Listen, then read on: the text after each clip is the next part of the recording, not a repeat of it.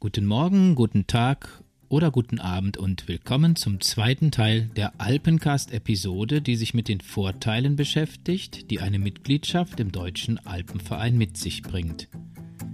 Im Teil 1 sind wir darauf gestoßen, dass der Deutsche Alpenverein auch eine prima Partnerbörse sein kann.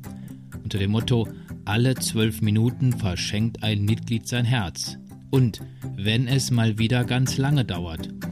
Doch hört selber, was Katja vom DAV München und Christoph vom Prinz Luitpold Haus in Teil 1 erzählt hatten. Heute geht es uns um einen weiteren Vorteil der Mitgliedschaft im Deutschen Alpenverein, nämlich um den Alpinen Sicherheitsservice, kurz ASS. Alpencast, ein Alpenvereins-Podcast, der Podcast rund um die weite Welt der Berge, herausgegeben von der Sektion Siegburg des Deutschen Alpenvereins. In dieser Folge des Alpencasts ist Susanne Roth zu Gast. Sie ist Referentin bei der Firma Bernhard Assekuranzmakler. Dieser Versicherungsmakler betreut seit zehn Jahren die Mitgliederversicherungen des Deutschen Alpenvereins. Susanne Roth ist dort Referentin und zuständig für die Sparte Vereine und Verbände. Sie ist also eine prima Gesprächspartnerin, wenn es darum geht, etwas zum alpinen Sicherheitsservice des Deutschen Alpenvereins zu sagen. Vielen Dank, Frau Roth, dass Sie sich die Zeit für uns nehmen, uns etwas über den alpinen Sicherheitsservice zu sagen. Direkt zu Anfang, was muss man sich denn darunter vorstellen unter dem ASS? Ähm, erstmal vielen Dank auch, ähm, dass wir eingeladen sind, ähm, hier mit Ihnen den Podcast gemeinsam zu gestalten. Ähm, was, können sich, äh, was können Sie sich unter dem Alpinen Sicherheitsservice vorstellen? ähm, sage ich mal, im Gespräch der DAV-Mitglieder untereinander wird es oft die Mitgliederversicherung auch genannt oder kurz ASS.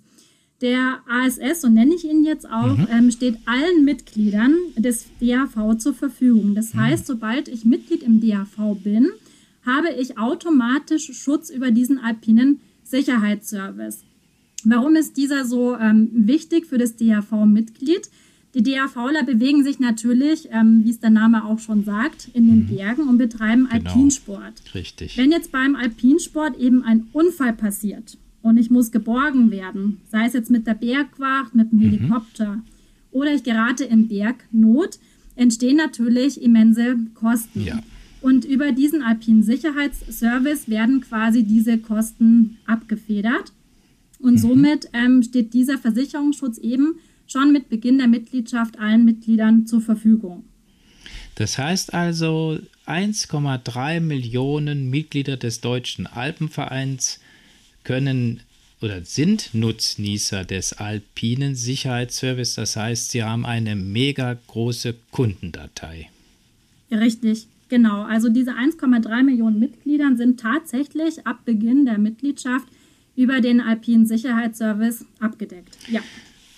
Prima. Können Sie kurz sagen, welche Arten von Schutz bieten Sie denn? Sie sagten jetzt zum Beispiel, es muss der Helikopter kommen. Was deckt Ihre Versicherung, der Versicherungsschutz über den ASS noch alles ab? Ja, also ähm, der ähm, Grundsatz, sage ich jetzt mal, vom Alpinen Sicherheitsservice ist, dass Such-, Bergungs- und Rettungskosten ähm, versichert sind und dazu hat man auch die unfallbedingten Heilbehandlungskosten im Ausland ähm, versichert. Mhm. Ein kurzes Beispiel. Ich bin in Österreich beim Skifahren, ähm, stürze beim Skifahren und breche mir das Bein. Dann kommt die Bergwacht und rettet mich erstmal von der Piste. Dann komme ich ins Krankenhaus oder muss zum Arzt und der behandelt meinen Beinbruch. Jetzt ist es so, in Deutschland bin ich ja gesetzlich ähm, krankenversichert. Das heißt, meine Krankenkasse übernimmt einen gewissen Teil äh, dieser Behandlungskosten. Ja. Und über mhm. den Baustein unfallbedingte Heilbehandlungskosten, die Differenz, die dann quasi entsteht durch die Arztrechnung aus Österreich, ähm, fällt dann auch unter den Versicherungsschutz von dem mhm. Alpin Sicherheitsservice.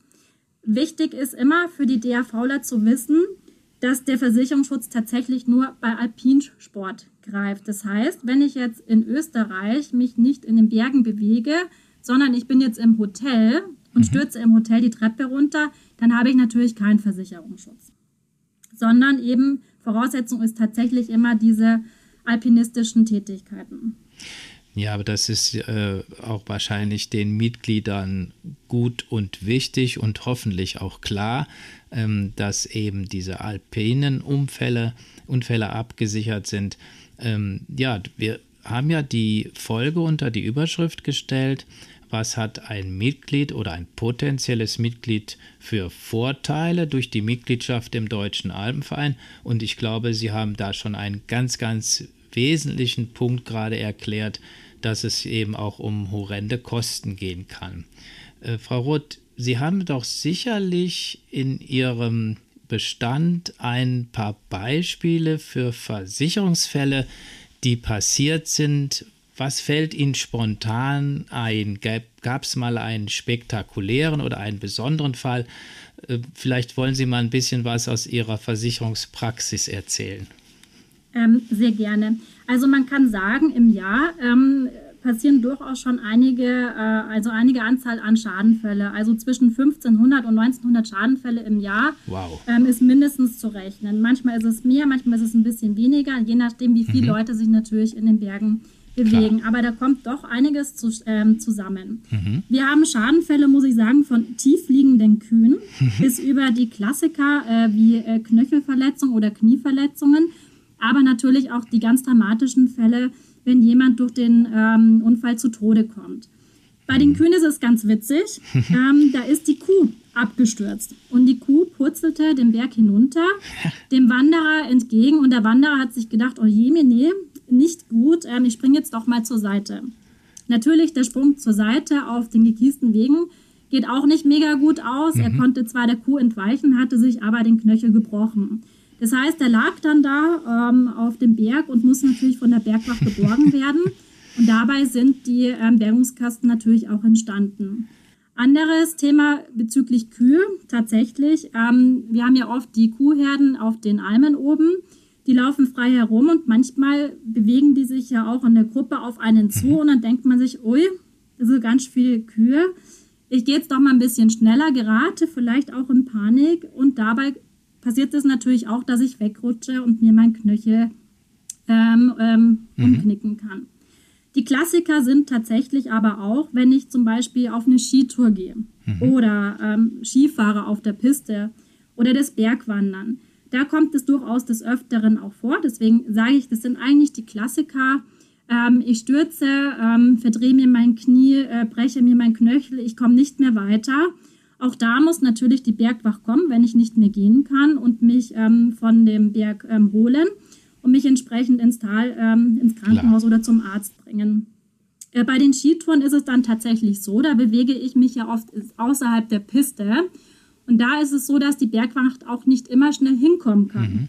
Auch bei solchen Skitouren außerhalb der Pisten kommt tatsächlich ab und zu der Helikopter ins Spiel und muss die Bergung auch dort durchführen. Ja, leuchtet ein. Andere interessante ähm, äh, Themen sind zum Beispiel, wenn ich im Klettersteig bin mhm. und mein, ähm, der bricht irgendein Stein aus dem Klettersteig raus und ich stürze runter und fange mich oder stürze ins Seil hinunter. Da ist es manchmal so, dass derjenige entweder gegen den Berg tatsächlich knallt und sich schwer verletzt ja. oder alleine auch durch den Aufprall in dem Seil sich schwer verletzt und nicht mehr wegkommt. Bei den Klettersteigen wird es oft so sein, dass auch der Helikopter fliegt da die Bergwacht oft von unten oder von oben nicht gut genug hinkommt. Und dann kommt der Helikopter und macht diese sogenannten Windenbergung und zieht mhm. mich aus dem Klettersteig dann raus.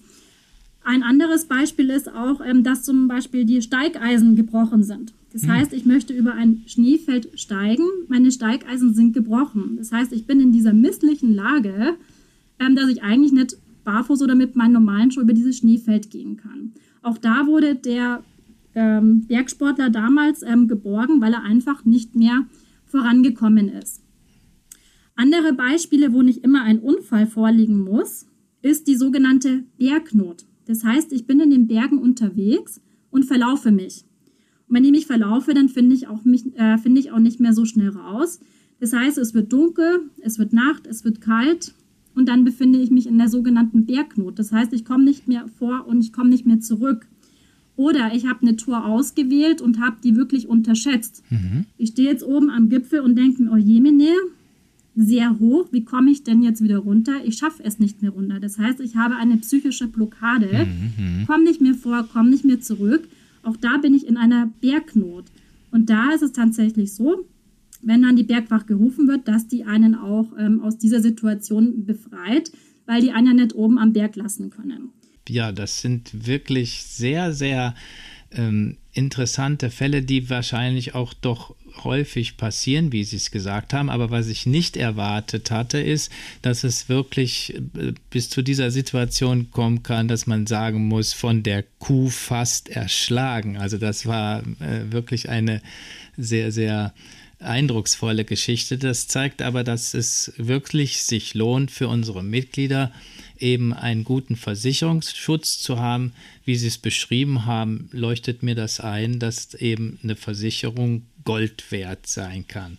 Wenn Sie sich noch etwas wünschen würden, wie sollen sich denn unsere Mitglieder verhalten? Was können Sie uns noch mit auf den Weg geben? Also nicht unbedingt nur, um Versicherungsschäden zu vermeiden, sondern wenn was passiert, was sollen wir tun?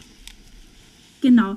Ähm, wenn was passiert, ähm, ist es so, ähm, dass es auf der Mitgliedskarte eine Rufnummer gibt. Mhm. Das ist die sogenannte Assistance der Würzburger Versicherung.